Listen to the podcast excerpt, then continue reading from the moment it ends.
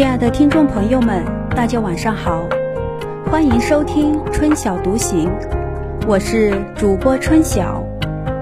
人们常说读万卷书，行万里路。现在是国庆假期的第四天，你们有没有出去旅行呢？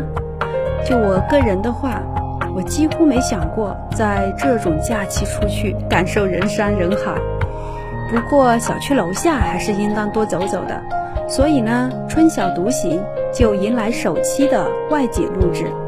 来，跟随我的脚步下楼去。一路行走，如果您累了，听听春晓独行，咱们走马观花，边走边停。现在是北京时间的八点十五分，小区楼下很热闹，不远处就能听到大妈们正欢快地跳着广场舞。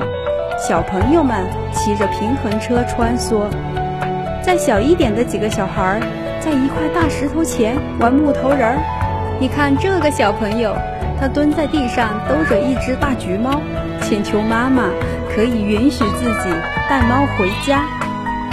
九月的广东晚风徐徐，很是凉爽。抬头看夜空，没有月亮和闪烁的星。但是路灯的亮度啊，却是刚刚好。草坪仍是一片郁郁葱葱。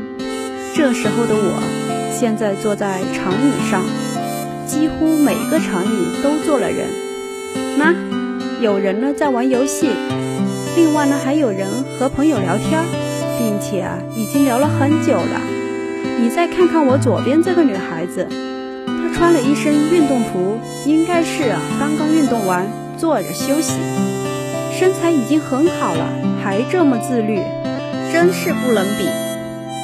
长椅是一个很平常的公共设施，它的作用就是提供人们休息，有的时候可以坐很久，但没有人会因为一时惬意就一坐不起，因为还有家和生活在等待自己。隔壁这位大哥已经在这个长椅上坐着刷视频，刷了好久了。我到的时候他就坐着，现在还没有要走的迹象。于是我也坐着，然后就会发现，在长椅上，你真的是越坐越不想走。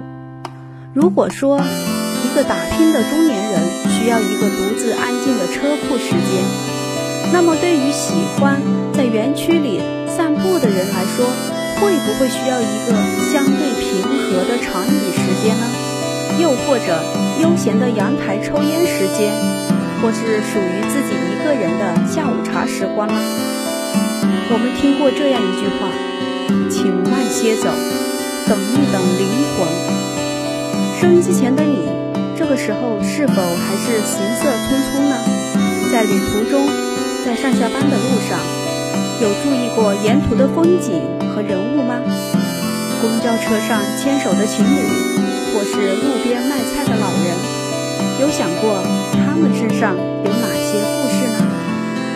欢迎大家畅所欲言，将您在途中的所见所闻、所思所感发到我们的后台给我留言。我是春晓，咱们下周同一时间不见不散。